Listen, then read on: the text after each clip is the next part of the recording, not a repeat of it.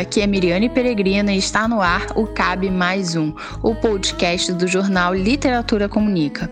E hoje nós iniciamos a série Performance em Falares Portugueses, onde discutiremos as múltiplas formas de se fazer e pensar a arte da palavra em países de língua portuguesa. Essa série de podcast também é uma maneira de divulgação científica da minha pesquisa acadêmica sobre arte performativa nessas primeiras décadas do século 2021 Nosso primeiro episódio, A Rua como Palco de Cultura Viva, tem como convidado Alexandre Santini, diretor do Teatro Popular Oscar Niemeyer, em Niterói, estado do Rio de Janeiro, Brasil. Alexandre Santini é gestor cultural, dramaturgo e escritor. Foi ator e coordenador do grupo de teatro Tá na Rua durante 10 anos. É formado em Teoria do Teatro pela Unirio e mestre em Cultura e Territorialidades pela Universidade Federal Fluminense. Foi diretor de Cidadania e Diversidade Cultural do Ministério da Cultura entre 2015 e 2016. É autor do livro Cultura Viva Comunitária: Políticas Culturais no Brasil e na América Latina, publicado pela NF Produções. Alexandre Santini, seja muito bem-vindo.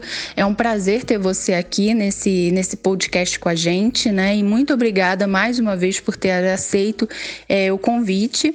É, gostaria de começar perguntando como foi o seu encontro com o teatro, né? Mais especificamente com o teatro de rua e com o grupo Tá na Rua. Bom, Miriane, é, primeiro eu fico muito feliz de te reencontrar e ver você nesse, nesse momento, nessa pesquisa, tendo feito essa trajetória, né? É muito bacana, acho que tem muito a ver com o que a gente também viveu e construiu lá atrás, né? Desde o Tá na Rua, o Cultura Viva, tudo isso que de certa maneira permeou né, a minha trajetória até aqui e em grande medida, vejo que a sua também, né? Então, isso aí é muito bacana a gente poder compartilhar essas experiências a partir dessa, dessa perspectiva comum. É, e o meu encontro com o teatro, ele se deu antes do, do propriamente da entrada no Tá Na Rua, né? Eu cheguei no grupo em dezembro de 2001 mas antes disso a minha trajetória sempre tinha sido muito pautada pelo teatro desde muito cedo e também é, pela questão política desde muito cedo. Eu venho de uma família politizada, eu muito cedo comecei a, a me envolver também com movimento estudantil, desde Grêmio, entidades estudantis. Então foi nesse, nessa construção também sempre entre a política e o teatro, assim, né, que eu fui construindo a minha vida. E aí é, eu fui fazer é, faculdade na Unirio de Artes Cênicas, mas eu não me encontrava muito ali naquela, naquela formação de teatro muito voltada para o teatro realista, para uma certa é, profissionalização mais no campo do teatro comercial e tudo. Não era muito o que eu buscava ou o que eu gostava com o teatro, né? Mas e comecei a fazer também aí umas experiências de performance, arte pública, é, na própria Unirio também, é, em alguns festivais que eu participei no México, trabalhando com a questão dos desaparecidos políticos na América Latina, mas me faltava uma certa é, linguagem, né, mesmo, quer dizer, como fazer. Ainda era uma experiência muito assim que a gente fazia de forma empírica, mas sem um, uma formação específica para para esse trabalho, né, de rua, da ocupação cultural dos espaços públicos. E aí a chegada ao Tá na Rua, é, que em princípio se deu, né, como ator, como um brincante ali daquele teatro de rua, daquelas manifestações, né, sob a liderança ali do Amir, mas certamente é, o Tá na Rua me ensinou muito mais do que o teatro, ou a partir do teatro que se ensina ali, a gente pôde olhar para outras questões do mundo, né? Eu acho que o Amir, é, Tá na Rua tem muito essa característica também, né? Que é a partir do teatro, observando as relações com a cidade, com a sociedade de um modo geral, com as questões políticas da atualidade e tal. Então a gente, eu pude no Tá na Rua, de certa forma, exercitar é, todo esse trabalho de é, atuação pública, né, no sentido mais amplo mesmo, tanto a dimensão política ali da construção da política pública, das lutas pela própria manutenção ali do espaço ali do Tá na Rua, né, a questão depois veio a lei da, das artes públicas. Quando você olha a trajetória, você percebe que também a partir ali do Tá na Rua se criou e, e se mantém toda uma articulação, todo um movimento, né? Então isso aí me influenciou decisivamente, inclusive a a opção por, por ir para o caminho mais da gestão cultural, né? Acabou acontecendo no próprio Tá na Rua, com o Ponto de Cultura, que foi esse, esse projeto que você conheceu, participou, vivenciamos lá, porque o Cultura Viva abriu, descortinou também para mim um, um, outro caminho, né? Novo e que do qual eu ainda sigo, né? Que é pensar as políticas culturais, as políticas públicas de cultura, essa relação também com a América Latina, tudo isso que foi se construindo aí é, nos últimos anos e, e, que ainda se mantém apesar do momento difícil que a gente vive no Brasil. Acho que esse primeiro para esse primeiro bloco de questões aí era isso que poderia colocar. Santini, eu estava aqui te escutando, né, e passou um filme na minha cabeça, né? Eu lembro que antes de ser agente Cultura Viva lá no Tá na Rua, né, eu e um grupo de colegas da faculdade, é, nós fomos assistir o Dar Não Dói, o que dói é resistir, que vocês encenavam no Largo da Carioca, né, toda sexta-feira, isso lá para 2005, né, 2004 mais ou menos. E foi um espetáculo que eu assisti e até participei algumas vezes também, é, que me marcou muito na época, né? Era uma da história do Brasil, da ditadura militar na rua, né? Era muito impressionante. E de lá para cá, apesar desses avanços que a gente teve aí na política, né, a gente também caiu num grande negacionismo histórico, né, num conservadorismo aí da extrema direita. É um salto muito complexo, né, difícil de entender, de digerir.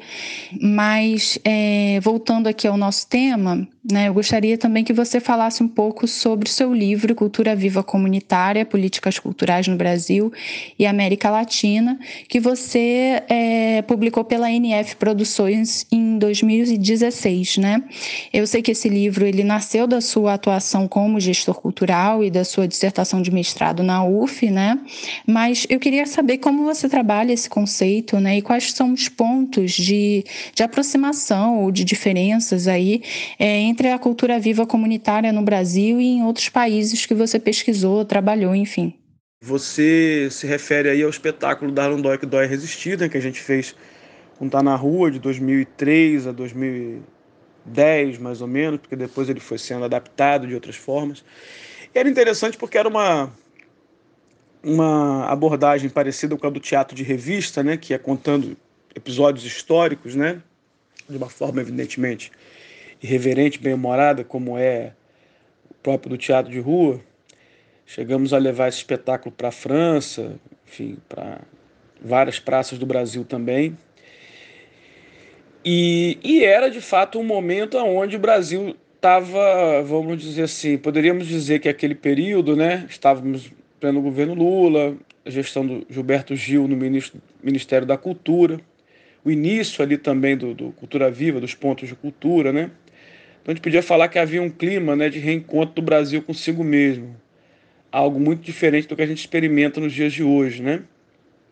E nesse contexto foram produzidas políticas culturais emancipatórias, né? dentre elas o Cultura Viva, os pontos de cultura, particularmente, com o qual, a partir dali, daquele, daquele momento ali do Tá na Rua, é, fui tendo uma, uma relação, uma participação muito, muito intensa, chegando mesmo a participar da gestão do programa é, em alguma em alguns momentos.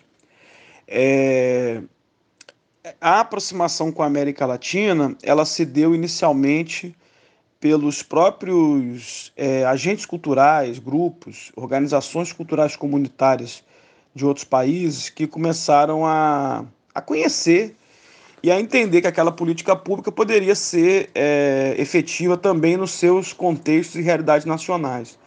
Teve um momento importante disso aí, que foi o Fórum Social Mundial em 2009, realizado em Belém, onde vários grupos de países como Argentina, Colômbia, Peru e tal, tomam contato com a, com a experiência dos pontos de cultura de uma forma mais sistematizada. Teve um seminário, né, um, um, um debate sobre esse tema. E você começa a ter movimentações pela sociedade civil e depois governos fazendo, criando políticas, né? Interessante essa, essa mudança de status, né, da, do conceito, porque na, na América Latina se incorporou esse nome cultura viva comunitária, né? Se incorporou essa dimensão aí do comunitário, porque de fato já havia é, antes mesmo dos pontos de cultura, de surgir como política pública no Brasil, já havia uma. É, esse conceito da cultura comunitária já é bastante desenvolvido na América Latina. O teatro comunitário, existe uma rede, existe ainda né, uma rede latino-americana de teatro comunitário.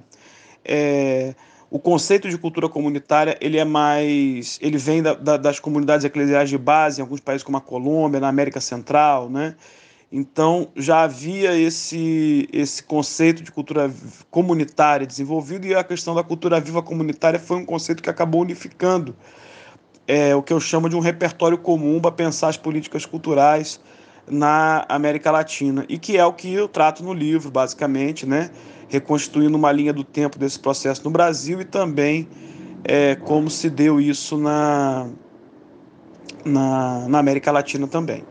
O livro aborda de forma mais detida esse, esse processo aí é, histórico, nessa né? linha de tempo que foi, que foi sendo construída aí.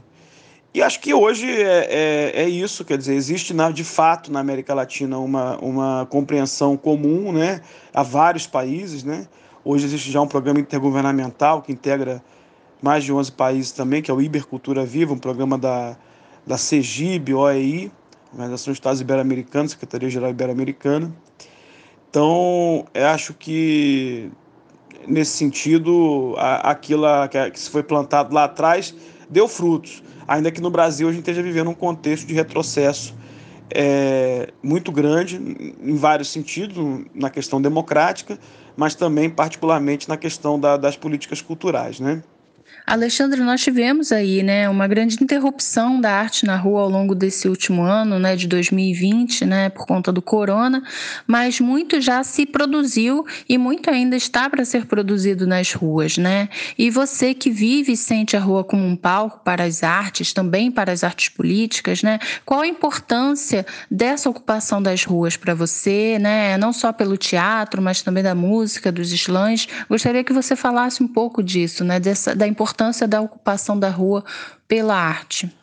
Então, acho que a arte de rua, ela, ela foi afetada como toda a manifestação artística, todo o setor cultural foi afetado pela pandemia, né? Não é algo específico em relação à arte de rua. Afeta os teatros, os cinemas, afeta a indústria cultural, afeta tudo, né?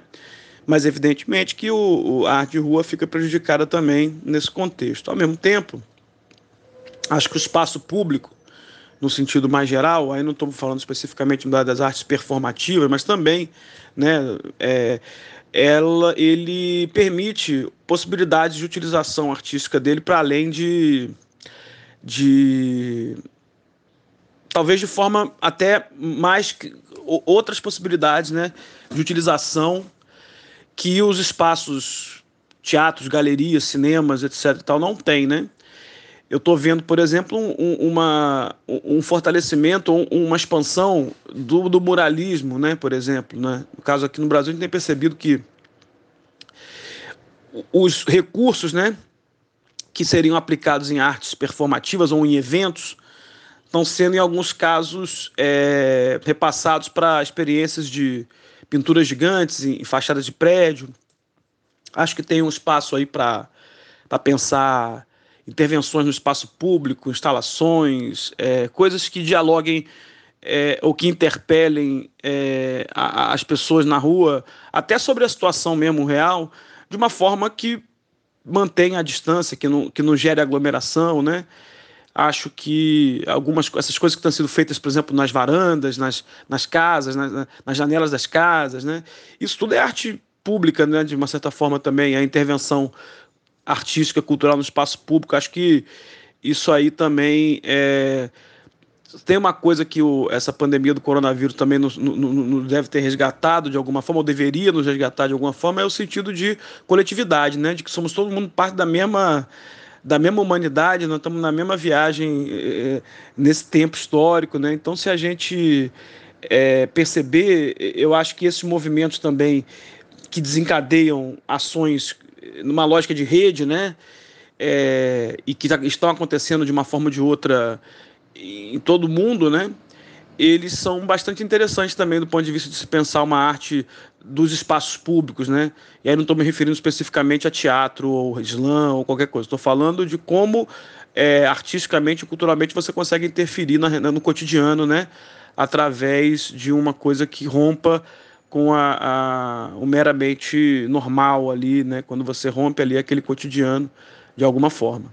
Alexandre, eu estou muito feliz em te ouvir. Estou muito feliz que você topou participar. E eu acho que a gente pode terminar essa conversa falando um pouco sobre o Teatro Popular Oscar Niemeyer, né? Eu tenho um carinho muito grande por esse teatro. Ele fez parte do meu cotidiano durante muitos anos ali, porque eu morei justamente na Rua São João, bem em frente, né? Ao, e a minha janela era bem em frente ao terminal João Goulart, né? E também, logicamente, em frente ali ao Teatro Popular Oscar Niemeyer, né? Era uma paisagem que fazia fazia parte do meu cotidiano.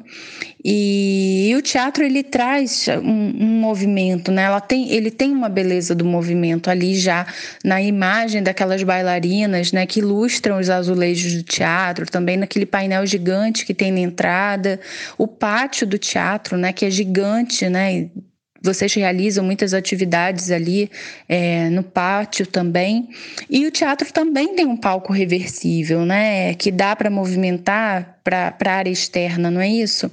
Ele vira, se eu não me engano, para a área externa. Fora isso, o próprio teatro carrega popular no nome, né? Então eu queria que você falasse um pouco para gente sobre o teatro de rua a partir do Teatro Oscar Niemeyer, né? Será que é possível a gente dizer que o Teatro Popular Oscar Niemeyer é um teatro de rua, né? Obviamente que ele não é, mas ele é voltado para a rua, né? O que você acha? Olha, realmente ter é, ter tido a oportunidade nesses quatro anos de dirigir o Teatro Popular Oscar Niemeyer para mim foi muito significativo.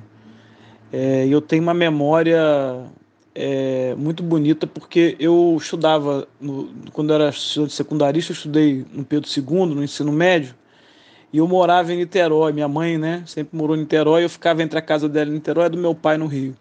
Então eu via aquele teatro sendo erguido, né? Isso era final da década de 90, começo dos anos 2000, né? Não, final da década de 90, era secundarista ainda. 96, 97, eu via ele sendo erguido, né, as fundações e tal, foi uma construção também que demorou bastante tempo, mas e o próprio funcionamento dele a pleno, né, acabou só vindo acontecer há poucos anos atrás. Mas é, justamente pelas características que ele tem, quer dizer, que ele traz a rua para dentro do teatro de uma certa forma, né? O próprio teatro enquanto um espaço de circulação. Então é, é ele ele tem aquele foyer inferior, foyer superior, a sala de espetáculo tem um janelão, quer dizer, ela é aberta, né? A ideia de um teatro realmente é, voltado para fora, né? E acho que isso tem tudo a ver com a, com a vocação que a gente procurou dar ao teatro aí já na gestão dele mesmo, né? No que a gente pensou a curadoria, tal. Inclusive tive a oportunidade também de a gente fazer uma homenagem ao, ao, ao Amir Haddad, ao Tá na Rua, no, no Festival Niterói em Cena que aconteceu no ano passado, 2019 e justamente, obviamente, ele utilizou né, a, a aquela porta do teatro aberta para em, em, em duas ocasiões, tanto usando a praça, né, ali chamada Praça do Povo, né, que é para onde se abre o palco ali, como, como área cênica, como também no momento que fez o espetáculo dentro da, do palco, utilizou com a, com a porta reversível ali a, aberta, né. Então o teatro ele tem essa característica. Eu tenho pensado e tenho falado muito também agora nesse momento. Saiu até uma matéria recentemente no segundo caderno do Globo é, sobre como que aquele teatro pode ser interessante como um lugar para se pensar a retomada das atividades culturais no pós-pandemia. Né? De fato, a gente já teve agora algumas experiências de fazer é, retomar a programação né, no mês de novembro com presença de público, com 30%, com uma presença muito limitada de público, né? Mas o teatro ele é, ele é absolutamente adequado, né, na medida em que a, a, a, existe uma amplitude de áreas externas com circulação, com ventilação, que permite que, evidentemente, com todos os protocolos e cuidados, com máscara e tal, você consiga ter pessoas ali sem, sem aglomerações. De qualquer forma, eu acho que é, é ele é um teatro pensado mesmo para essa, essa abertura, né?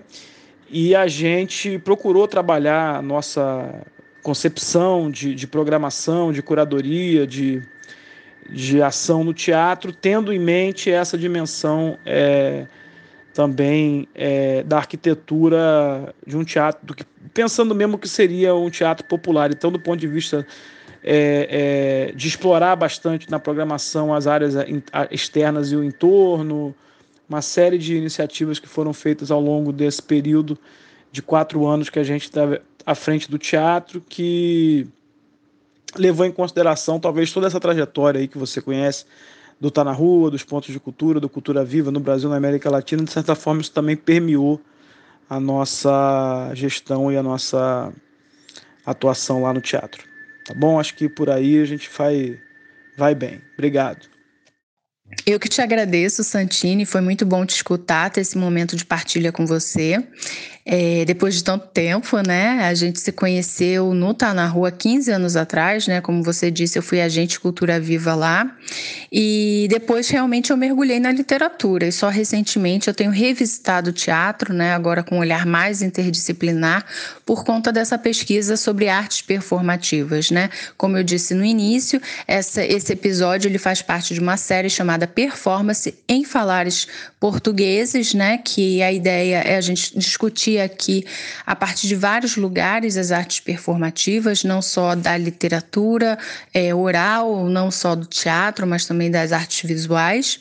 Eu iniciei essa pesquisa em 2017, né, durante o intercâmbio na Universidade Agostinho Neto, em Angola né? Foi o período do meu doutorado sanduíche, né? Eu fazia na época em letras na UFRJ e eu tenho continuado essa pesquisa, esse estudo aqui na Universidade de Colônia, na Alemanha, onde eu estou atualmente, né?